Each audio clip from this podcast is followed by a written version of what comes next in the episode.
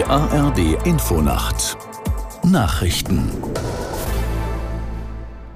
um 0.29 Uhr mit Klaas Christoffersen. Die Lufthansa kritisiert den von der Gewerkschaft Verdi angekündigten Warnstreik des Bodenpersonals.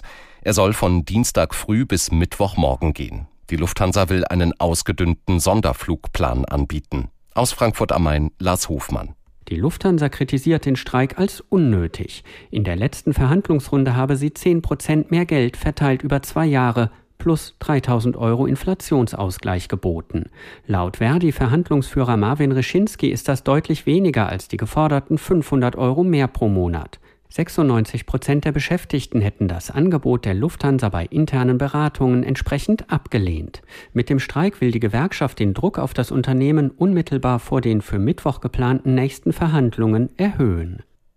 Bei der Erstürmung eines Krankenhauses in Khan Yunis im Gazastreifen haben sich nach Angaben des israelischen Verteidigungsministeriums mindestens 200 militante Palästinenser ergeben.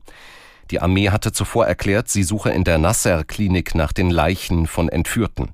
Eine von der Terrororganisation Hamas im vergangenen Jahr freigelassene Geisel hatte angegeben, sie sei in dem Gebäude zusammen mit anderen Gefangenen festgehalten worden. In mehreren deutschen Städten sind wieder tausende Menschen gegen Rechtsextremismus auf die Straßen gegangen. Kundgebungen gab es unter anderem in Nordrhein-Westfalen, Schleswig-Holstein und Niedersachsen. In Wolfsburg versammelten sich laut Polizei etwa 7000 Menschen. Einer der Redner auf der Kundgebung war Volkswagen-Chef Blume. Er sagte, Demokratie und Freiheit seien nicht selbstverständlich. Diese Werte müssten verteidigt werden. Für VW als weltweit tätiges Unternehmen sei es wichtig, hier Stellung zu beziehen. In Mexiko haben sich landesweit Zehntausende Menschen an einem Marsch für die Demokratie beteiligt. Die Opposition hatte dazu aufgerufen. Aus Mexiko-Stadt Markus Plate. In Mexiko-Stadt versammelten sich tausende Demonstrierende auf dem Zocalo, dem zentralen Platz der Hauptstadt. Wie überall im Land trugen viele auch hier rosa Kleidung, die Farbe des Nationalen Wahlinstituts INE. Mexikos Präsident Andrés Manuel López Obrador hatte dem Institut im letzten Jahr die Mittel gekürzt und die Kontrolle der Wahlkampfausgaben der Parteien eingeschränkt. Die Oppositionsparteien werfen López Obrador vor, die Demokratie auszuhöhlen und die Institutionen Mexikos dazu zu benutzen, seine Morena-Partei bei den am 2. Juni stattfindenden Wahlen zu bevorzugen.